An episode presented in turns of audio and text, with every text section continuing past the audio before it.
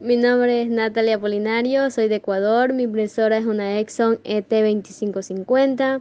Tenía yo el error de la, de la almohadilla. Eh, Wilton, muy bien, excelente trabajo. Eh, lo contraté me, por, eh, le vi en YouTube. Eh, muy bien tu trabajo. Eh, saludos desde Ecuador. No demoró absolutamente lo que es nada, en unos tan solo unos segundos estuvo listo. Y muy bien, excelente trabajo.